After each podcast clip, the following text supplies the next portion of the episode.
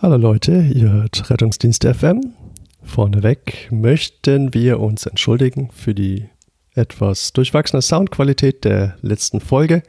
Dafür wird es in dieser Folge leider nicht besser, wie der eine oder andere vielleicht hört. Meine Nase ist ziemlich verstopft, ich muss ständig husten. Trotzdem vielen Dank für eure Geduld und nun ohne weitere Umschweife und viel Spaß mit Teil 1 zum Thema hämorrhagischer Schock.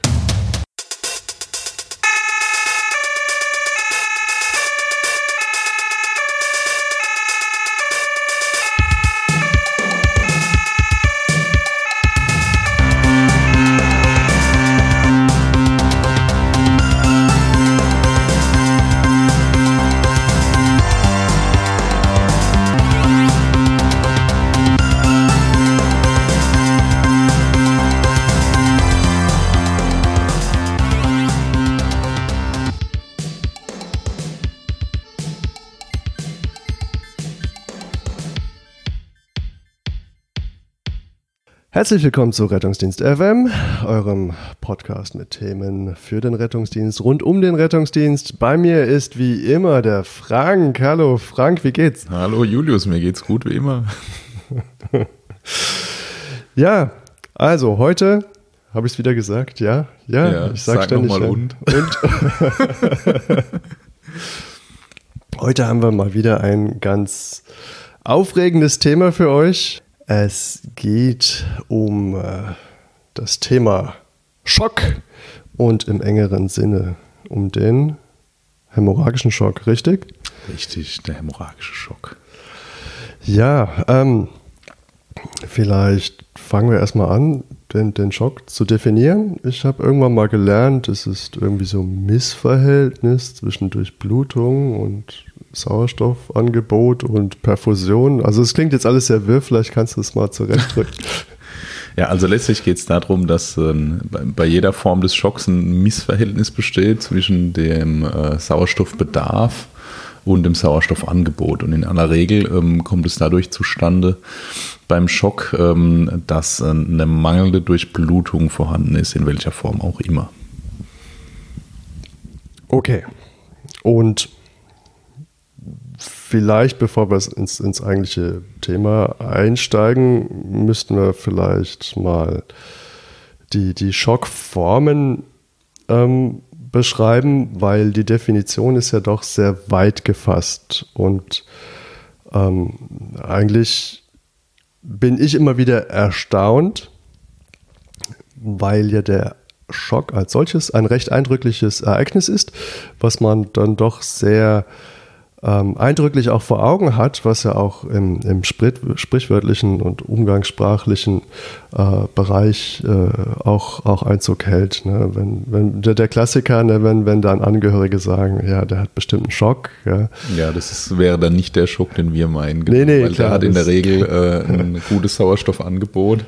Der hat andere Probleme. Dann. Nee, nee, es ist mal natürlich dann in dem Fall meistens die psychische Ausnahmesituation, ja, okay. aber nichtsdestotrotz ist es ja beschreibt es ja schon eine, eine, äh, einen, einen gravierenden Eingriff in die Integrität, in die gesundheitliche Integrität des Patienten mit ja, globaler Schwäche sozusagen, ja, die dann ähm, auch, auch als sehr, sehr schlimm empfunden wird. Ja. Und wenn man dann diese Definition hat, ne, also minder Perfusion von Gewebe, dann finde ich, ähm, kann man das schwer zusammenbringen. Ja, jetzt haben wir so verschiedene Schockformen. Ich habe mir ähm, gemerkt, ähm, man, man hat drei Bereiche. Nämlich das eine, der eine Bereich, der betroffen sein kann, das ist wahrscheinlich der offensichtliche, ist irgendwie Flüssigkeit oder äh, Blut, was ähm, Sauerstoff transportiert. Der, ja. Der zweite Bereich wäre die Verteilung, also die, der Distru distributive Schock. Dann, ja, da haben wir Blut, aber es ist leider nicht da, wo es hingehört. Und dann hätten wir die, die kardiale Ursache. Genau, da haben wir Blut und das Gefäßsystem ist auch angepasst von, seiner, von seinem Fassungsvermögen, aber leider funktioniert die Pumpe, die das Ganze im Kreis treibt, äh, in dem Fall nicht mehr gut. Und, und bei der vierten Form steht irgendwer auf dem Schlauch. Genau. Deswegen heißt es obstruktiv. Also entweder stehst, ist es so, dass äh, du auf dem Schlauch stehst, wo es ähm, Blut ins Herz reingeht, also zum Beispiel die Perikardtamponade, wo sich das Herz nicht füllen kann, oder der Spannungspneumothorax, wo die intrathorakalen Drücke zu hoch sind, für, um eine gute Füllung zu gewährleisten. Oder äh, vielleicht auch die Schwangere ähm, mit einem Kava-Kompressionssyndrom oder im Gegensatz dazu kann es natürlich auch sein, dass das Blut es nicht aus dem Herzen rausschafft, ähm, zum Beispiel bei der Lungenembolie. Mhm. Ja, das ist, die Lungenembolie ist insofern interessant, dass ja ähm, aus dem rechten Herzen ähm, das Blut nicht richtig raus kann und dadurch ins linke Herz zu wenig reinkommt. Das ist eine interessante Konstellation eigentlich. Ja. Aber das, was uns heute interessiert, ist ähm, aus dem Bereich des hypovolämischen Schocks und zwar ähm, wollen wir uns ja speziell mit dem hämorrhagischen, also dem Volumenmangelschock auseinandersetzen. Ja, ähm, darf ich noch ganz kurz eingrätschen zur Schwangeren? Da gibt es ja immer diese akademische Diskussion, ob man sie jetzt auf die linke oder auf die rechte Seite dreht. Ja, also die, äh, die, die, Schwangere, die noch äh, vigilant ist und ähm, die äh, so weit fortgeschritten schwanger ist, und ein Problem kriegt, die wird sich schon von allein in der Regel auf die linke Seite drehen dann, damit äh, der schwangere Uterus von der Kava runterkommt. Ähm, aber gerade bei Bewusstlosigkeit zum Beispiel ist ja. das schon relevant. Also links wäre die richtige Seite und man muss dann auch richtig auf die Seite. Also nicht so ein bisschen, sondern richtig auf die Seite. Ja, aber wenn's, wenn, wenn die komisch ist und ihr wisst gerade nicht, ob links oder rechts, dreht die einfach auf die Seite. Genau. Bauchlage ist schwierig manchmal. Ja, genau. Okay. Ähm, jetzt sprechen wir über den äh, hämorrhagischen Schock. Ähm, ich muss ja gestehen, den sehe ich jetzt nicht mehr so häufig. Ähm, also bei hämorrhagischen Schock denke ich immer an, an das Trauma, an, an, abgerissene Extremitäten, an ähm, äh, Menschen mit schweren Verkehrsunfällen. Also ich bin ja jemand hier, ich bin ja so ein Startretter. Also ich finde, das ist äh, selten geworden. Also wenn jemand einen hämorrhagischen Schock hat, dann ist es meistens TGI-Blutung. Ja, das ist, glaube ich, ähm, tatsächlich nicht so selten. Das Trauma spielt schon noch eine wesentliche Rolle. Kommt natürlich darauf an, in welchem System man unterwegs ist. Dann gibt es aber auch noch so Sachen wie peripartale Blutungen, also die, die Schwangeren oder die Gebärenden, die ähm, nachbluten. Ähm, es gibt auch mal so Sachen wie massives Nasenbluten, aber letztlich ähm, ist es von, was den Schock betrifft, nahezu das Gleiche für alle Formen. Ja, das massive stumpfe Trauma nimmt vielleicht nochmal ein bisschen eine Sonderstellung ein, weil dort noch mehr Gewebsuntergang mit im, im Raum steht. Aber letztlich, äh, wohin mir das Blut verloren geht und was genau die Ursache ist, ob ich jetzt ein Messer in der Leber habe oder ob mein Uterus blutet, ähm, ist äh, von einem von der Pathophysiologie her eigentlich relativ ähnlich immer. Okay, der, der hämorrhagische Schock, jetzt haben wir gelernt, der kommt so ein bisschen häufiger vor. Was hat er denn für eine Bedeutung eigentlich so für die Gesellschaft? Ja, also es, es ist so, dass das Trauma ja nach wie vor ähm, die führende Todesursache ist bei jungen Menschen. Also in den Studien so zwischen einem Jahr und so Mitte 40 ist das Trauma immer noch der, der Hauptkiller, könnte man sagen. Und ähm, wenn man sich jetzt anschaut, woran denn Traumapatienten sterben, in der frühen Phase vor allem, dann ist es ähm, relativ gleich, zu gleichen Teilen ähm, einmal das Schädel-Hirntrauma und das Verbluten.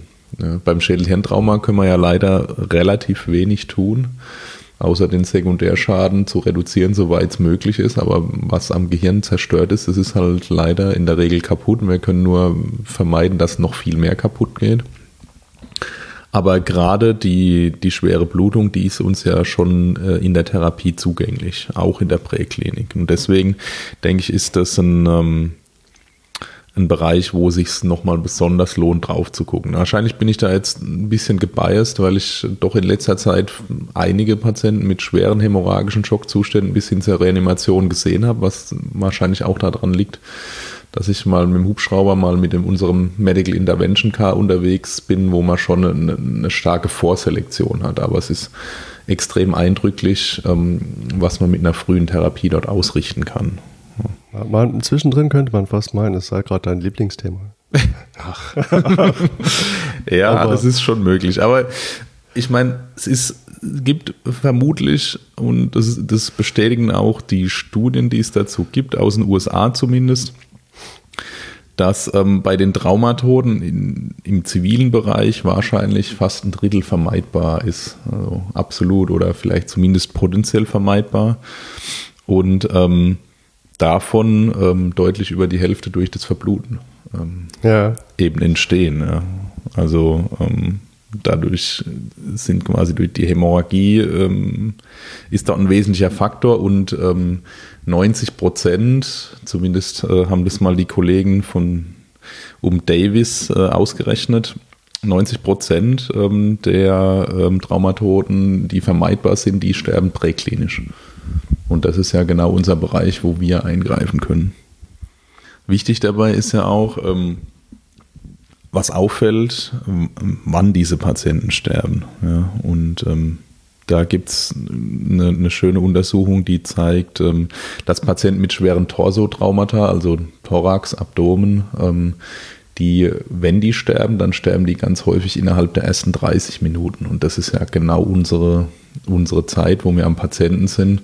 Und auch die, das ist auch die Prähospitalzeit, die wir ähm, beeinflussen können, die wir möglichst kurz halten, wo wir früh mit der Therapie beginnen. Und ähm, Deswegen ist der hämorrhagische Schock aus meiner Sicht für die Präklinik ein ganz überragend wichtiges Thema. Es, es gab doch früher mal, vielleicht gibt es das immer noch, aber es gab doch mal ähm, diese Unterteilung von äh, polytraumatisierten, ähm, wo man sagt, äh, man kann in verschiedene Gruppen einteilen, nämlich äh, wenn man da hinkommt, also zum Beispiel zum Sichten, ähm, ein Teil verstirbt so oder so egal was man macht. Ähm, ein Teil verstirbt auf alle Fälle noch heute, egal was man macht, und ein Teil verstirbt in den nächsten Wochen auf der Intensivstation. Ist, ist das so? Kann man das so unterteilen? Ähm, ja, die Unterteilung gibt es. Ähm, also, ja, es gibt Patienten, die werden nicht zu retten sein, egal was ich mache. Das ist so und das wird mutmaßlich auch immer so bleiben. Äh, manche Patienten sind einfach schon tot, wenn ich hinkomme und bleiben auch tot, trotz aller meiner Therapieversuche. Aber ich glaube, dass die Grenze sich immer weiter verschiebt. Ich denke, dass viele Patienten, die wir früher, ähm, sagen wir mal, recht recht schnell für äh, tot oder nicht rettbar erklärt haben, dass sie eigentlich, wenn man die richtige Therapie in die Präklinik bringt und schnell zugänglich macht für diese Patienten, gar nicht unbedingt sterben müssen. Ja, ich, ich glaube, dass viel von unserem Denken aus einer Zeit kommt, wo die präklinischen Therapiemöglichkeiten noch deutlicher beschränkt, deutlich beschränkter waren, als sie heute sind. Und wahrscheinlich müssen wir auch dahin kommen, dass wir da unser, unsere Denkweise mal langsam überholen und ähm, mal die, die maximal möglichen therapeutischen Optionen ausschöpfen und schauen, wie viele Patienten denn wirklich sterben müssen. Und ähm, dabei werden wir sicherlich feststellen, dass, dass einige rettbar sind, die wir früher für tot erklärt hätten. Wird auch, wird auch, später welche geben, die auf der Intensivstation dann ähm, sterben. Vielleicht verlagern wir dann auch einen Teil der Versterbenden von der Straße, wo wir sie irgendwie noch am Leben halten können, in die Intensivtherapie, wo sie ein, Multi Multiorganversagen kriegen. Aber ich glaube, dass wenn wir früh eingreifen, dass wir dann viele Überleber haben werden und auch welche, die gut und intakt überleben. Also sozusagen von der äh, Be Bedeutung ist es im Prinzip so, dass, dass es heute ganz andere Möglichkeiten gibt und ähm, natürlich auch, ähm, also ich sag mal so vor, vor 20 Jahren zum Beispiel, ähm, oder eigentlich noch bis vor, vor wenigen Jahren beruhte ja gerade äh, die Notfallmedizin im, im, Rettungsdienst vor allem auf dem, wovon man glaubt, dass es funktioniert. Also es war ja mehr so, so weniger wissenschaftlich fundiert, sage ich jetzt mal, als so überliefert. Ja, als em, eminenzbasierte Medizin, genau. das haben wir schon immer so gemacht. Also das, die Zeit kennst du ja auch noch gut, äh, wo jeder Polytrauma-Patient mit Zugängen gespickt wurde. Ähm, dafür hat man vor Ort äh, in der Regel zwei bis drei Stunden gebraucht. Dann hat man literweise ähm, kristalloide Flüssigkeit und ähm, hochmolekulares Häs in diese Patienten geschüttet, bis äh, das klar aus allen Löchern wieder rausgelaufen ist. Und dann hat man gesagt, okay, die Patienten sind halt nicht zu retten. Aber ich glaube, und, und wir sind nicht losgefahren, bevor nicht noch der ZVK lag ja, und, und, der Blasenkatheter. Ja, genau. ja, und dann waren wir uns ganz sicher, wir haben jetzt alles getan, wir haben jetzt stundenlang hier rumgemacht genau. und ganz viel therapiert und der Patient ist trotzdem gestorben und der war wahrscheinlich dann nicht zu retten. Wahrscheinlich ja. ist das einfach falsch, weil wir der, den Fokus auf die falschen Interventionen gelegt haben damals. Ja. Wir haben ja auch heutzutage ein deutlich besseres ähm, pathophysiologisches Verständnis entwickelt für den hämorrhagischen Schock im Vergleich zu früher. Okay, und jetzt hast du ja schon so ein bisschen angesprochen auf die zeitliche Dynamik. Ähm, kann man das pathophysiologisch erklären, warum manche sofort sterben und manche früh und manche spät und wo es wahrscheinlich am ehesten möglich ist, was zu machen? Ja, also ich glaube, machen kann man bei ganz vielen was. Ähm, wichtig ist es früh zu machen. Ja. Wenn, wenn ein Patient blutet, durch diese Hämorrhagie kommt es erstmal zu einer Reduktion des Blutvolumens. Das ist relativ logisch. Und wenn das Blutvolumen weit genug abgenommen hat, dann kommt es zu einer Ischämie, also eine, einer Minderdurchblutung letztlich des ganzen Körpers. Manche Organe zuerst mal mehr, manche weniger, weil durch Umverteilungs- und Kompensationsprozesse ähm, am Anfang, vor allem bei gesunden Patienten, viel ähm, abgefangen wird. Aber irgendwann kommt dann der Punkt, wo das Sauerstoffangebot so weit reduziert ist durch diese verminderte Durchblutung, dass das ähm, Sauerstoffangebot ähm, den, den Bedarf ähm, nicht mehr deckt. Ja. Dann kommt es zum klassischen anaeroben Stoffwechsel. Ja. ja. Das ist ja die die evolutionäre Ausweichstrategie des Körpers, das, äh, was vielleicht bei Organismen mit wenig Zellen und wenig Umsatz funktioniert, aber der, der menschliche Körper ist eben so komplex und so fortgeschritten, dass er auf den aeroben Stoffwechsel umgestellt hat und das, der Anaerobe einfach nicht ausreicht, um den, den Energiebedarf zu decken. Also, also für mich, um, um dem folgen zu können. Also wir haben einen, einen Blutverlust, ähm, der Patient blutet irgendwo hin, ob nach draußen, ob nach drinnen, das ist ja erstmal egal. Ja. Ähm, auf jeden Fall, ähm, ähm die sauerstofftransportierenden Erythrozyten gehen uns verloren. Ähm, was ja vielleicht im ersten Augenblick auch erstmal unerheblich ist, auf jeden Fall haben wir einen, Verlust an, an, zirkulierendem Volumen. Und was der Körper dann macht, ist, der, der macht auch die Peripherie dann zu. Ne? Bildet Schandkreisläufe oder aktiviert Schandkreisläufe. Und dann haben wir äh, im Prinzip die, die Peripherie, die nicht mehr perfundiert wird. Und dann wird der Körper doch eigentlich hingehen und nach und nach alles abklemmen, was er nicht wirklich braucht. Ja, das, das kann der Körper bis zu einem gewissen Grad, allerdings nicht ohne dabei Schäden anzurichten. Ja. Das ja. Abklemmen der Perfusion oder diese also starke Vasokonstriktion in verschiedenen Bereichen führt natürlich einmal dazu, dass der Bereich ähm, vermehrt ähm, anaeroben Stoffwechsel macht. Sammeln sich immer mehr Laktat, saure das, Metabolite. Das ist doch im Prinzip das, was wir kennen, wenn wir jetzt die, die 100-Meter-Bahn entlang sprinten genau. ähm, und das äh, zehnmal hintereinander machen. Ja. Manche vielleicht auch nur dreimal. Ja, oder, oder einmal. einmal. Ja. und ähm, oder keine Ahnung, wir machen, denken, wir gehen locker joggen und dann sind wir viel zu schnell gelaufen und dann am nächsten Tag haben wir einfach schlimmes Muskelkater. Das, das ist ein richtigen Kater und also der Schock ist natürlich also die Maximalausprägung von so einem Zustand. Ja, aber im Prinzip ist das doch auch sozusagen ein, ein Stoffwechsel, der mit zu wenig Sauerstoff auskommen muss und dann bildet sich Laktat und ja, genau. Und ähm, Wahrscheinlich ist es so, dass der Körper dabei sogar so eine Art äh, Sauerstoffschuld aufbaut. Äh, das heißt, ähm, ich gebe dem, lasse den Stoffwechsel weiterlaufen, ich gebe ihm aber nicht den Sauerstoff, den er braucht. Dadurch entsteht ein, ein Mangel und ähm, wahrscheinlich ist es sogar so, dass ich ähm, im Nachgang, wenn ich das Problem jetzt behebe und wieder Sauerstoff zuführe, sogar ähm, äh, ein, ein, Überangebot erstmal an Sauerstoff brauche für eine gewisse Zeit, um diesen Mangel wieder auszugleichen. Also vielleicht ist es zeitweise gar nicht ausreichend, dann wieder eine normale Versorgung herzustellen. So, vielleicht brauche ich sogar eine Zeit lang mehr als normal. Das, und, und okay. Das, das macht der Körper ja auch bis zu einem gewissen Grad selbst, weil wenn ich ein wenn ich jetzt so einen Arm zum Beispiel ähm, mal abbinde ähm, und lasse den für zwei, drei Minuten mal ich schäme, ja, das, das hält so ein Arm durchaus mal eine Weile aus und macht dann ähm, das Tourniquet auf, dann werde ich merken, dass mein Arm danach richtig schön rot und gut durchblutet ist, ne, weil die, die ähm, Metabolite, die frei werden, wenn ein Durchblutungsmangel ist, die fast alle dazu führen, dass die Gefäße sich weitstellen, um eben wieder viel Blut an diesen Ort hinzukriegen, kompensatorisch. Bitte macht das zu Hause nicht nach und wenn dann nur mit dem Arm. Ja, macht es, aber sagt nicht, dass wir euch dazu angestiftet haben. genau. Aber es ist ein interessantes Experiment auf wir, jeden wir Fall. Wir wollen ja. nicht verantwortlich sein für einen weiteren David Carradine.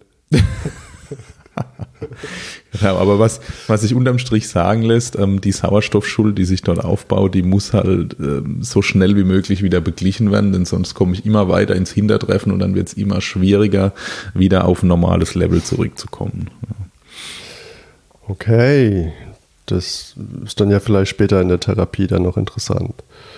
Ähm, auf jeden Fall, ja. Aber allein durchs Wiederperfundieren ist es leider nicht getan. Ja. Also so ein Gewebe, das, das kennen wir ja vom Herzinfarkt zum Beispiel, wo es jetzt, ähm, wo der Reperfusionsschaden, der sogenannte, immer populärer wird, äh, wo es darum geht, dass wenn ich jetzt eine Durchblutungsstörung habe und so ein, so ein Körperareal, in dem Fall Muskel, schlecht durchblutet ist und ich mache dann die Durchblutung wieder auf, dass allein durch die wieder auf, äh, wieder einsetzende Durchblutung ein zusätzlicher Schaden entstehen kann. Was, was macht jetzt genau den Schaden? Weil ich dachte immer, es, es wäre andersrum. Ich dachte, der Schaden entsteht durch den Sauerstoffmangel und ich dachte, das Problem wären dann eher, wenn man die Peripherie dann wieder aufmacht, die sauren Valenzen und die Abfallprodukte ähm, die dann zurückströmen in den, in den normalen Kreislauf oder in den zentralen Kreislauf, dass, dass die sozusagen den Schaden machen. Aber was macht dann den, den Schaden bei der Reperfusion? Also die machen dir Probleme für deine für deinen Gesamtkörperkreislauf, weil die ähm, zum Beispiel dazu führen, dass in, in Bereichen, die vorher ganz normal und von dem Ereignis gar nicht betroffen waren, dass dann plötzlich dort auch die Gefäße aufgehen, dadurch der Blutdruck runtergeht, der Kreislauf schlecht wird. Das ist zum Beispiel relevant, wenn jetzt ein ganzes Bein ähm, für längere Zeit abgebunden war, dann merke ich das schon ähm, an der Gesamtkreislaufsituation, wenn ich wieder aufmache. Aber in dem Bereich, der schlecht durchblutet war, ist es so, dass ähm, durch das jetzt ein zum Beispiel hohes Sauerstoffangebot wieder ähm, dazu kommt, dass sich so Sauerstoffradikale bilden, also so hochreaktive Sauerstoffmoleküle, die dann die, die Zellmembranen kaputt machen. Ähm, es kommt zu vermehrtem Calcium-Einstrom in die Zellen. Da sind sie wieder unsere freien Radikale. Das sind die Radikalen, genau. Es kommt äh, zu Zelluntergang durch Nekrosen oder Apoptose, also noch so der, der, der geordnete Zelltod. Und ähm, letztlich entsteht dadurch ein, ein, Kapillarleck. Ähm, die Entzündungszellen kommen gut aus dem Blut raus, wandern ins Gewebe ein, machen dort Entzündung. Und letztlich ähm, das, was irreversibel die, die ähm, Zellen dann kaputt macht, ist in der Regel der Schaden an den Mitochondrien, ähm, der dann dazu führt, dass die Zelle ins Selbstmordprogramm übergeht und Apoptose macht zum Beispiel. Ja. Ins Selbstmordprogramm. Genau, also die bringt sich dann geordnet selber um und hinterlässt möglichst wenig Müll, aber leider ist dann ähm, das, das Gewebe, was ich vorher ähm, dort hatte und was eine Funktion hatte, das ist dann äh, in der Regel verloren. Ja. Okay, spannend. Also das ist ja dann schon ein kaskadenhafter Verlauf. Das heißt, äh, ab, ab einem gewissen Punkt gibt es dann auch No Return, oder? Ja, das ist so, genau. Also wir kennen es ja zum Beispiel vom Schlaganfall, die, die, äh, das Konzept mit der Penumbra, also mit einem Schlaganfallkern, der ähm, auf jeden Fall verloren ist und der Penumbra, die außenrum, die zwar im Moment ihrer Funktion nicht nachkommt, weil die Versorgung schlecht ist, die aber, ja. wenn man es rechtzeitig wieder aufmacht, ihre Funktion wiedererlangen kann. Und so ist es wahrscheinlich im, im Schock mehr oder weniger auf den ganzen Körper bezogen. Das ist ja der, der Maximal, die Maximalvariante ähm, der Minderdurchblutung, also nicht nur von einem Organ oder in, im Versorgungsgebiet von einem Blutgefäß, sondern das betrifft den ganzen Körper. Und man, modernes Konzept geht zum Beispiel davon aus, dass man so einen so einen Schock als Organversagen des Organes Blut bezeichnen kann oder verstehen kann, weil das, das Blut hat ja eigentlich die Aufgabe, ähm, die Gewebe mit Sauerstoff und Nährstoffen zu versorgen. Und wenn das das Blut es nicht mehr kann, weil Schockzustand besteht, dann ist es wie ein eigenes Organversagen des Blutes. Ja, ich, ich, ich finde, ich verstehe das. Ich, ich finde es nur so ein bisschen schwierig, ähm, Blut als, als Organ zu betrachten. Ähm, klar, wenn du natürlich damit meinst, dass Blut sozusagen eine, eine Aufgabeneinheit oder eine Aufgabe erfüllt, wie zum Beispiel Leber oder Niere oder Lunge, ähm, so gesehen ist es natürlich schon irgendwie ein Organ. Aber ich finde, es ist so ein bisschen schwer zu fassen, so wie man ja die Haut auch nicht als Organ empfindet. Ja, das Blut ist halt flüssig, das ähm, entspricht halt nicht ganz unserer ähm, klassischen Organvorstellung, aber vom funktionell ist es so, dass es ein, Gewebe letztlich ist, was eine feste Funktion hat. Ähm, also die, die Versorgung der ähm, der Gewebe, aber auch alle möglichen Endokrinen und, und, andere Aufgaben noch. Aber im Schock ist für uns halt vor allem diese Versorgungsfunktion relevant und da ist auch wichtig der, der, das enge Zusammenspiel ähm, von, von dem Organ oder wie man es auch immer sehen will, Blut mit dem Gefäßendothel, also die, die innerste Gefäßzellschicht, ähm, die spielt wahrscheinlich in diesen Schockprozessen eine ganz wesentliche Rolle nach dem modernen Verständnis. Dort ist es, also die, die Fläche ist riesig, wenn wir uns mal die Innenfläche all unserer Gefäße ausgebreitet vorstellen, das ist viele Quadratmeter, also wahrscheinlich Fußballfelder groß, ich weiß nicht, ich will mich jetzt hier mal nicht zu weit rauslehnen, aber es ist groß. Ja. Und ähm, es ist, es ist nicht so, dass es einfach nur eine funktionslose Innenschicht ist, wie man da vielleicht denken könnte. Muss einfach nur glatt sein, damit das Blut ja. Gut lang fließt, sondern das hat ganz viele Funktionen. Unter anderem ähm, ist dort auf dieser Endothelschicht nochmal so eine Oberflächenbeschichtung drauf, die nennt sich Glykokalix. Also da sind so ein ganz dichter Rasen von ähm, Zuckermolekülen drauf und die haben ganz wichtige Funktionen und Eigenschaften. Also die führen zum Beispiel dazu, dass nicht einfach das Blut an der Zellwand gerinnt oder dass ähm, Entzündungszellen nicht einfach zu jedem Zeitpunkt zwischen den Endothel, Endothelien durch aus dem Gefäß rausschlüpfen und irgendwo in einem Gewebe, wo sie gar nichts verloren haben, jetzt eine Entzündungsreaktion machen. Und ähm, diese Endothelzellen scheinen extrem empfindlich zu sein auf Minderversorgung mit Sauerstoff. Also das heißt, das sind die ersten, die mit kaputt gehen in so einem, in so einem Schockgeschehen. Okay, und dann geht sozusagen die, die, die Beschichtung kaputt und dann wird es durchlässiger. Oder wie kann man ja. sich das vorstellen? Also das hat verschiedene Effekte. Einmal nimmt die, die Durchlässigkeit nimmt zu, das kennen wir ne, nach dem Schock. Wenn Patienten dann kriegen, kriegen viel Volumen, am Ende sehen die sehr ödematös aus. Das Wasser ist überall außer im Gefäßsystem, ja, die ganzen mhm. Gewebe sind überwässert. Das ist ähm, sicherlich wesentlich auf diese, nennt sich dann endotheliale Dysfunktion oder kapilläres, kapilläres Leck. Ja. Darauf ist es im Wesentlichen zurückzuführen. Ähm, es ist aber auch so, dass ähm, ganz wichtige Gerinnungsfunktionen damit ähm, vergesellschaftet sind. Ja. Zum Beispiel sind diese, diese Proteine und äh, das sind quasi sind häufig so Moleküle mit einem Proteinanker, ähm, der das Molekül in der Zellwand verankert und ähm, einem Zuckerrest, der nach außen steht die sind häufig äh, ähnlich wie jetzt körpereigene zirkulierende Proteine. Also zum Beispiel ist dort Heparansulfat, das ist wie Heparin. Wenn das mhm. von der Gefäßwand abreißt, dann schwimmt äh, ein heparinartiges Molekül in Blut rum und führt dann zu Gerinnungsstörungen. Ah, okay, weil es halt einfach ähnlich aussieht und dann plötzlich aus dem, aus dem Molekülverband herausgerissen und dann die Aufgabe von Heparin übernehmen kann. Ja, genau. Eigentlich ist Wo es an der eigentlich gar nicht Gefäßwand. dafür gedacht ist, okay. Ja, an der Gef- ist schon an der Gefäßwand ist es dafür gedacht, dass dort halt nicht einfach das Blut an der Gefäßwand Ah, okay. gerinnt. Ja. Ja, jetzt Aber verstehe ich's, ja. wenn, wenn's, wenn das abreißt und schwimmt überall rum, dann ähm, verhindert es eben auch die Gerinnung dort, wo es vielleicht, ähm, wo sie jetzt vielleicht notwendig wäre bei einem Patienten, der, der jetzt ein Trauma ähm, erlitten hat, beispielsweise. Ja. Ja, okay. Das ähm, klingt so wie. Mir fällt jetzt kein, kein, kein passendes Beispiel ein, aber ähm, mein, meine Gerinnung war ja eh, glaube ich, äh, in dem Zusammenhang ein, ein äh, Problem. Also, wie, wie, wie ich es gelernt habe in der Ausbildung, war es doch so: man hat doch ähm, eine sogenannte Koagulopathie Genau. ne, die ähm, dadurch entsteht, dass, dass die Fließgeschwindigkeit einfach reduziert ist, richtig, und dann fang, ähm, fängt das Blut an zu gerinnen. Und irgendwann im Verlauf lösen, sind diese Gerinnungsfaktoren verbraucht und dann kehrt sich der Prozess um. Und ähm, durch die Umkehrung fängt es halt wieder an zu bluten.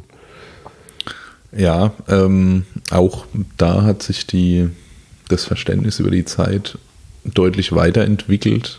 Also es gibt, gibt ganz verschiedene Konzepte und wahrscheinlich viele, viele Faktoren, die zu dieser Gerinnungsstörung beitragen, die durch ein Trauma, durch Verbluten entstehen kann, die aber auch ähm, bei anderen Schockformen entstehen kann. Ja. Bei, Ja. bei der Sepsis zum Beispiel, ähm, auch im kardiogenen Schock gibt es Patienten, die plötzlich ähm, Gerinnungsprobleme kriegen, aber auch bei, also in der Sepsis beispielsweise ist das sehr betont. Ähm, also letztlich ist es ja so, dass ein, das, das Gerinnungssystem immer in einer Balance sein muss. Ja. Da, wo es ähm, wo es gerinnen soll, muss es gerinnen. Und da, wo es nicht gerinnen äh, soll, da darf es auch nicht gerinnen, sonst kriege ich Thrombosen. Ne? Und Ja.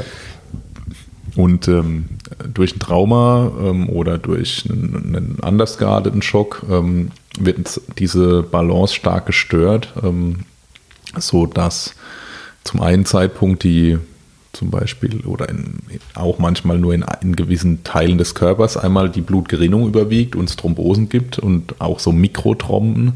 Auf der anderen Seite die Gerinnselauflösung teilweise völlig überschießend aktiviert ist, so dass die ganze Zeit Gerinnsel entstehen und wieder abgebaut werden und dadurch die Gerinnungsfaktoren verbraucht werden. Dadurch entsteht dieser äh, Begriff der Verbrauchskoagulopathie, aber ähm, das ist nicht das Einzige. Ja. Auch die Thrombozyten funktionieren zum Beispiel nicht richtig. Die sind geschädigt, die ähm, kommen ihrer normalen Funktion nicht nach, die verlieren ihre typische Form und dadurch ähm, entstehen gar nicht die richtigen Gerinnsel, wie wir sie normalerweise kennen. Oder sie werden aktiviert an der falschen Stelle und ähm, werden danach dann wieder abgebaut. Ja. Ähm, dann ist es noch so, dass so diese Autoheparinisierung dazukommt. Also sprich, was wir besprochen hatten, ähm, heparinartige Moleküle ähm, lösen sich vom Endothel, schwimmen dann im Blut rum, führen dort zu ähm, Ja.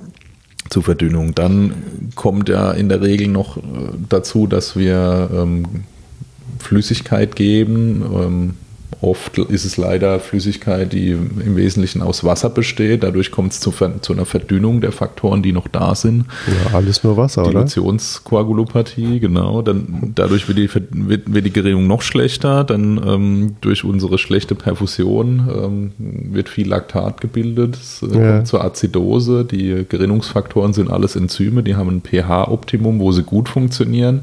Wenn alles jetzt sauer ist, dann funktionieren die schlecht. Ja. Durch die Azidose wird dann dadurch die Gerinnungsstörung noch schlechter. Dann ist der Patient ja in der Regel noch kalt auch die Temperatur, ähm, wo Enzyme funktionieren. Da gibt es einen Optimumsbereich, der dann verlassen wird irgendwann. Das heißt, Wieso sollte der Patient kalt sein? weil möglicherweise, äh, es soll ja schon vorgekommen sein, dass ein Rettungswagen nicht so geheizt war, dass ein Traumapatient dann ausgekühlt Das ist völlig egal, den kannst du heizen, wie du willst. Dann machen dann doch wieder alle, die, alle Türen auf. Also ich, es gibt kaum einen, rele einen relevant traumatisierten Patienten, der bei uns im Schockraum auftaucht, der nicht kalt ist. Also man kann sich da aus Bein rausreißen. Ich glaube, man kann das deutlich abbremsen, wenn man sich wirklich anstrengt, aber irgendwann werden die alle kalt. Man muss den Wärmeerhalt machen, aber irgendwann müssen die halt in die Klinik. Ja. Ja. Also wie gesagt, ähm, diese, diese Triade, nenne ich es mal, aus Gerinnungsstörung, Azidose und Hypothermie, das verstärkt sich immer weiter. Ja, es wird wenn Klotz aufgebaut und Klotz brechen wieder zusammen und ähm, am, die Endstrecke ist, dass einfach die, das Gerinnungssystem des Körpers völlig zusammenbricht irgendwann, wenn das Trauma schwer genug ist und die Patienten dann aus allen möglichen und unmöglichen Stellen bluten, wo man es gar nicht gedacht hätte. Ja, ja man, man kann sich ja im Prinzip ähm, so vorstellen, die, die kleinen äh, Thrombozyten auf dem Weg zur Front ähm, versuchen irgendwie das Loch zuzumachen und unterwegs äh, stellen sie fest, dass äh, die eigene Festung schon allen, an allen Ecken und Enden brennt. Und dann bleibt halt die Hälfte zurück und muss dort arbeiten. Und ja, sprich ruhig weiter. Ich bin gespannt, wie das Konstrukt weitergeht. und dort Feuer löschen und ähm, dort kämpfen und da, da gehen, gehen, auch einige zugrunde und äh, keiner kam ja so richtig. Also eigentlich eine Riesenhysterie fast schon. Ne? Ja, es wird eben Gerinnung auch, auch dort aktiviert, wo keine gebraucht wird. Ja. Irgendwann ist, sind die Vorräte einfach erschöpft und dann ähm, kommt diese berühmte Verbrauchskoagulopathie dann ins Spiel, genau. Ja, okay, ähm, jetzt, jetzt haben wir irgendwie Gerinnung und äh, Perfusion und Sauerstoff und äh, Blut als Organ. Ähm, wie ist das mit unserem Immunsystem? Spielt das da auch irgendeine Rolle? In der wenn, wenn du so fragst. wenn ich so frage, wahrscheinlich schon.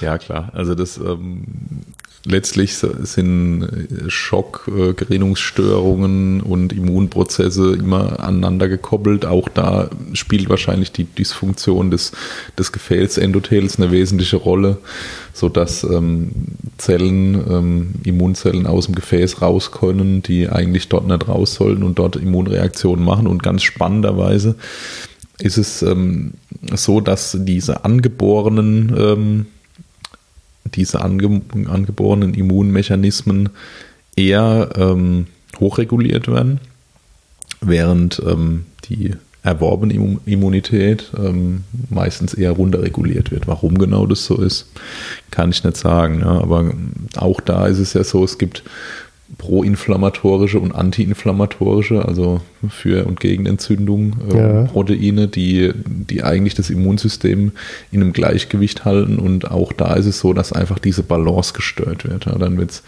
in der Regel dort so sein, dass erstmal die Entzündungsseite deutlich überwiegt, weil der Körper einen, einen großen Angriff abgekriegt hat und jetzt erstmal seine Reserven mobilisiert. Aber es ist nicht so, dass das immer eine effektive Immunreaktion ist, leider. Ja. Die ist eher teilweise deutlich überschießend und ähm, durch diesen starken Entzündungsprozess ähm, wird, häufig dieser, dieser generalisierte Schaden des Körpers weiter unterhalten, wie bei einer Sepsis beispielsweise. Kommt es dazu, dass dann noch mehr Endothel kaputt geht, weil die, die Immunzellen alles angreifen, was, was in ihre Nähe kommt und ähm, dadurch ähm, eben auch Kollateralschaden entsteht. Ja, die Gefäßwände noch mehr kaputt gehen, auch die Organe geschädigt werden. Also das ist ähm, das Immunsystem spielt vor allem dann im weiteren Verlauf. Ja, also ja wollte ich ja, gerade fragen. Das ist ja dann wahrscheinlich etwas, was uns dann erst auf der Intensivstation genau, beschäftigt. Also ne? Letztlich ist es so, wenn ich ein wenn ich einen Schock habe, ist entweder einen hämorrhagischen Schock, entweder so, ich blute so massiv, dass sofort meine Organe gar keinen Sauerstoff mehr haben, dann sterbe ich einfach sofort, also weil das Herz stehen bleibt. Oder ähm, es gibt so eine, kommen in so einen Bereich, wo zwar durch Therapie der Patient noch einen gewissen Restkreislauf hat, ich es aber nie schaffe, diese Sauerstoffschuld auszugleichen, dann stirbt der Patient auch relativ schnell, weil dann auch irgendwann das Herz stehen bleibt oder das Gehirn irreversibel geschädigt wird. Oder ich schaffe es, das Ganze auszugleichen und dann landet der Patient in der Regel auf einer Intensivstation bei uns. Dann kann es aber sein, dass ähm, dieses Zusammenspiel aus Immunreaktion und ähm, Endothelschaden und ähm, vielleicht auch direktem Schaden an den Organen durch diesen, diesen vorübergehenden Sauerstoffmangel, das so ist, dass ähm, einfach über die nächsten Tage und Wochen erst der Patient ein zunehmendes Organversagen entwickelt und dann vielleicht trotzdem in der späten Phase noch sterben kann obwohl ich eigentlich ähm, das Durchblutungsproblem, das Versorgungsproblem zwischenzeitlich behoben hatte, aber der, die Sauerstoffschuld inzwischen so groß war, dass ich es gar nicht mehr schaffe, das so zurückzuzahlen, dass die Organe das alle überleben. Ja, dann geht in der Regel erstmal die Niere ähm, kaputt und äh, stellt den Dienst ein. Dann hat vielleicht der Darm irgendwann genug und es geht ein Stück Darm kaputt, dann äh, mhm. funktioniert die Leber nicht mehr richtig, ich kriege ein Lungenversagen und so weiter. Ja. Das ist ähm, das sind die Patienten, die wir dann spät noch verlieren, obwohl ähm, wahrscheinlich durch die initiale Therapie zumindest die, die Makrozirkulation wiederhergestellt wurde. Also eigentlich hat der Patient wieder einen guten Blutdruck und äh, die Heizfrequenz ist normal, aber der Schaden ist halt so stark gesetzt worden, dass, dass es nicht mehr abzubiegen ist und dann halt Organe kaputt gehen. Okay, das wäre dann ein Patient, der dann zum Beispiel in so ein ADS abrutscht. Genau. ADS, Nierenversagen, ja, Leberversagen, okay. Darmischämie, das sind die ganz, die ganz typischen Kaskaden, die dann kommen irgendwann. Das ist auch nicht nur im hämorrhagischen Schock so, das kann auch nach einem kardiogenen Schock sein, zum Beispiel. Also, oder im septischen Schock. Eigentlich sind die Endstrecken doch immer relativ ähnlich. Ja. Ähm, ich habe gelesen, nur so als, als Randbemerkung, dass, dass man eigentlich sagen kann, dass jeder Organismus, der ähm, zugrunde geht, ähm, eigentlich die Endstrecke vom Schock durchmacht. Ja, also auch der Kreislaufstillstand ist ja eigentlich die, einfach die Maximalform des Schocks. Ja. Also das ist ja, beim Trauma sieht man das ganz schön, ähm, dass das so eine, eine Art Kontinuum darstellt. Ja. Das, ein Patient eine massive Blutung hat, dann ist er erstmal in der kompensierten Phase, dann dekompensiert das Ganze irgendwann. Ähm, der Blutdruck geht runter, die Herzfrequenz geht hoch, ich, die Kompensationsmechanismen des Körpers können die, die Durchblutung nicht mehr aufrechterhalten und dann ist irgendwann vielleicht ähm, schon der Puls so schwach, dass ich den gar nicht mehr taste und ich denke, vielleicht der Patient ist schon im Kreislaufstillstand. Ähm, dabei hat er vielleicht noch Minimalkreislauf. Das nennen die, die äh, im, im angloamerikanischen Sprachraum gibt es dann den, den, Begriff Lost, also Low Output State in Trauma. Also Lost, ist, sehr schön. Ja, das ist ein schönes Akronym. Ähm, aber vielleicht ist der Patient noch gar nicht lost, ja, ja. sondern man kann noch was tun. Ne? Ähm, das ist in der Regel so, wenn ich den Patienten jetzt schnell genug transfundiere beispielsweise, dann wird er ohne mechanische Reanimation wieder, äh, wieder einen stabilen Kreislauf meistens ja. kriegen, weil ich diesen Low-Output-State behoben habe. Ja? Und wenn ich das nicht tue, dann wird er irgendwann äh, kontinuierlich in Richtung Kreislaufstillstand, also Richtung echtem Kreislaufstillstand fortschreiten und dann muss ich richtig schnell sein, sonst ist es irgendwann so spät, dass so ein irreversibler Schaden eintritt. Okay, ähm, ja, jetzt äh, haben wir so ein bisschen die, die, die Pathophysiologie bemüht. Was können wir denn sagen? Wie, wie würden wir den denn beschreiben von der Symptomatik her, den hämorrhagischen Schock? Ja, da ähm, gibt es ja viele Einteilungen haben wir auch wieder in der Vorbereitung festgestellt. Das scheint ziemlich uneinheitlich zu sein. Da gibt es so Schockklassen scheinbar, ähm, mal drei, mal vier, je nachdem, wo man reinschaut. Also ich habe jetzt mal eine, eine Klassika Klassifikation vom American College of Surgeons äh, Committee on Trauma rausgesucht. Die ähm, sagen zum Beispiel, es gibt vier Schockklassen und ähm, unterscheiden es danach, wie viel Volumen verloren gegangen ist. Äh, und ähm, zeigen uns typische Befunde dazu auf. Ja. Also das in, in, der Regel tut sich was an der Herzfrequenz, am Blutdruck, mhm. am, ähm, am Pulse Pressure, also der Differenz zwischen systolischem und diastolischem Blutdruck, ja, also die Pulsdruckamplitude. An der, ähm, ähm, an der Atemfrequenz tut sich was und an der Neurologie. die Differenz zwischen systolischen und diastolischen. Genau. Weil die Systole zuerst sinkt und die Diastole länger aufrechterhalten ja, werden kann. Die nähern sich einfach aneinander an ja, letztlich. Ja, der, okay. der, bei dem, der Auswurf wird geringer und dadurch wird nicht mehr so eine, eine hohe Druckwelle erzeugt, mhm. vereinfacht gesagt. Ja, wollen wir mal, mal die Stadien durchgehen. Wie, wie sieht es denn aus im ersten Stadium? Da, genau. Haben wir da schon Blutverlust? Also die sagen Blutverlust bis, bis 750 Milliliter, also so etwa 15 Prozent des, des Gesamtblutvolumens. Da ist die Herzfrequenz noch unter 100, äh, normaler Blutdruck, äh, normaler ähm, Pulse Pressure und eigentlich auch noch eine normale ähm, Atemfrequenz und dann sagen sie, der Patient wäre leicht ängstlich. Also das, ja. das, das kann gut zutreffen, aber ich glaube, das ist halt sehr, ja, das ist sehr idealisiert. Das, ich ich, ich glaube, der fühlt sich einfach so ein bisschen dusselig, ne? Ja, du merkst halt, dass irgendwas nicht stimmt. Ne? Der Körper ja. fängt schon an zu reagieren aber dein Blutdruck ist halt noch kompensiert beispielsweise. Ja. Ist aber wahrscheinlich was anderes, wenn das bei dir passiert, als wenn das jetzt beim 80-jährigen Beta-Blockierten passiert. Der wird wahrscheinlich schon äh, deutlich weniger kompensiert sein, wenn er die gleiche Menge Blut verliert. Ja, der 80-Jährige hat ja vielleicht auch vom, vom Gefäßsystem nicht mehr so die Elastizität, auf sowas zu reagieren. Der kann, wie du sagst, wenn er Beta blockiert ist, auch nicht mehr so hochdrehen. Ne? Kann sein Heizzeitvolumen weniger steigern, seine, seine, seine Auswurffraktion weniger steigern und dann ja. ist die Kompensation doch deutlich eingeschränkter jetzt. Ja. Dann geht es das so nach und nach weiter. Ja, Im Stadium 2, da haben wir schon dann irgendwie 15 bis 30 Prozent des Blutvolumens verloren. Dann wird der Patient langsam Tachykard her bis 120, immer noch normaler Blutdruck. Die, ähm, der Pulse Pressure wird aber schon schmäler wird etwas tachypnoisch, so 20 bis 30 und ähm, dann äh, jetzt, ist jetzt, der Patient jetzt mild ängstlich, sagt er. Ah, und jetzt, jetzt versucht der, der, Patient sozusagen die, das fehlende Sauerstoffangebot auszugleichen, indem er einfach schneller atmet. Genau, schneller atmet und die. Herzfrequenz nimmt zu, einfach um das, also das mit dem, mit dem äh, schneller niedrigen Schlagvolumen ja. durch die schlechte Vorlast. Das, ja. das, soll einfach durch hohe Frequenz ausgeglichen werden. Aber interessanterweise ist es tatsächlich ja häufig so, dass der Blutdruck noch normal ist, so wie es hier drin steht. Ähm, was uns ja zeigt, dass ein Patient mit normalem Blutdruck durchaus im Schock sein kann. Weil ja, es gibt ja immer wieder die Meinung, der Blutdruck ist normal, Patient hat keinen Schock. Also das ist so offensichtlich Quatsch. Ja. Also das, wenn der Blutdruck dann runtergeht, sind wir häufig schon im Bereich der Endstrecke unterwegs und da wird es dann schon kritisch häufig. Ja.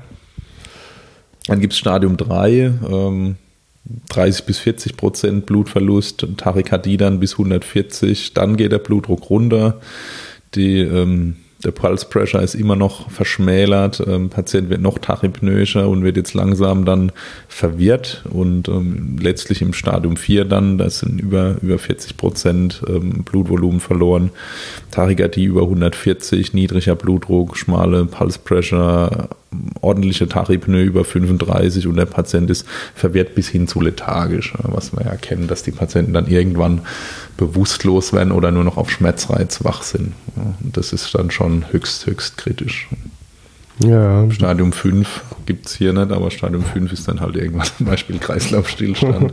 da ist der Patient ja. dann komplett bewusstlos, atmet nimmer und auch die Tachykardie geht irgendwann in die Bradykardie über dann und kein Druck mehr messbar. Wird er Bradykat oder fängt er an zu flimmern?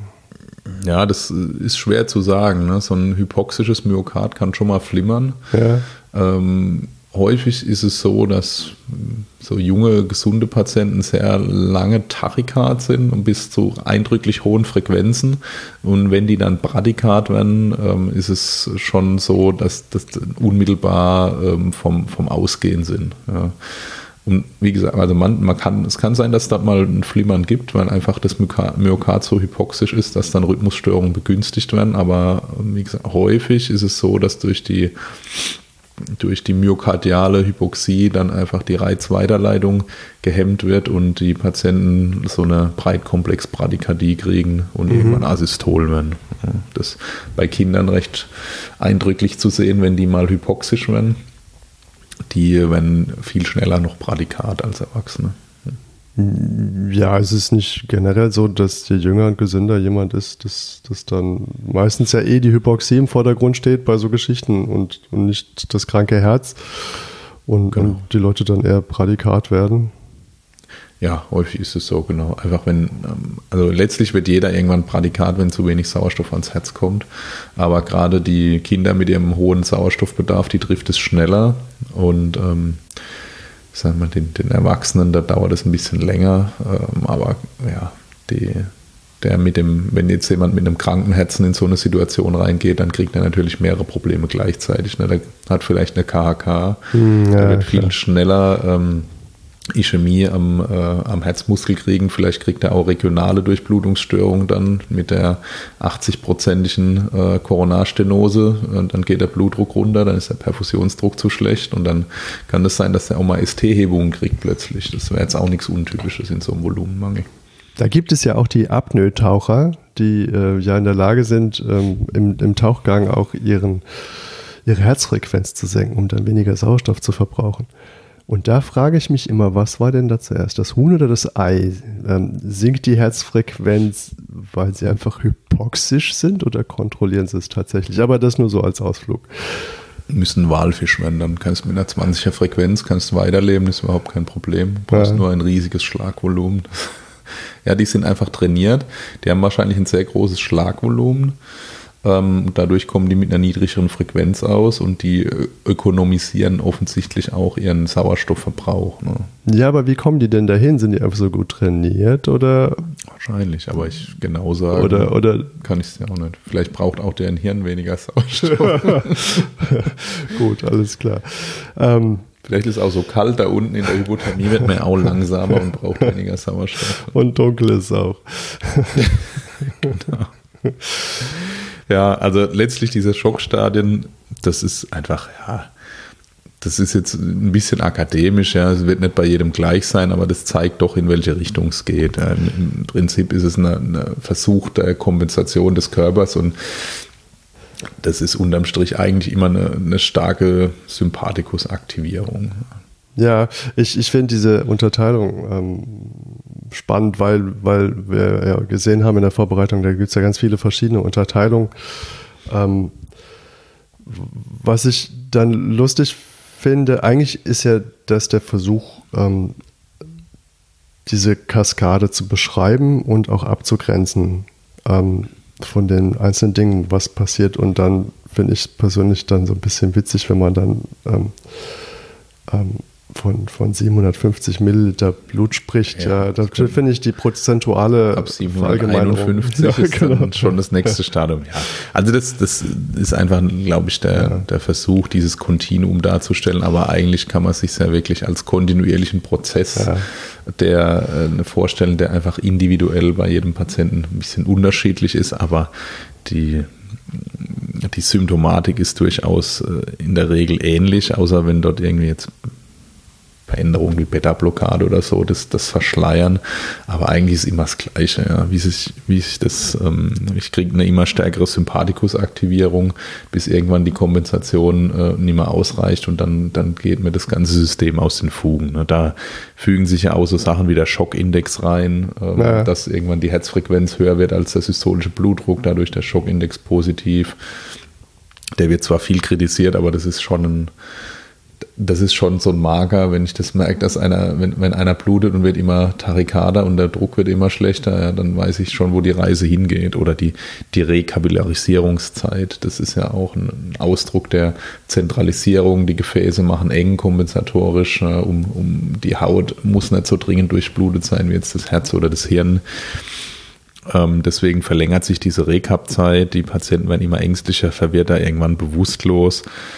Ähm, die schwitzen auch häufig, gerade beim hämorrhagischen Schock. Das ist ja. vielleicht beim distributiven und beim kardiogenen Schocken nicht immer so, manchmal. Ja. Aber ähm, das ist unterm Strich läuft es alles auf diese Sympathikus getriggerte Zentralisierungsreaktion raus, die eigentlich immer mehr oder weniger gleich verläuft. Als nächstes käme die Therapie, aber damit vertrösten wir euch bis zum nächsten Mal hier bei Rettungsdienst FM.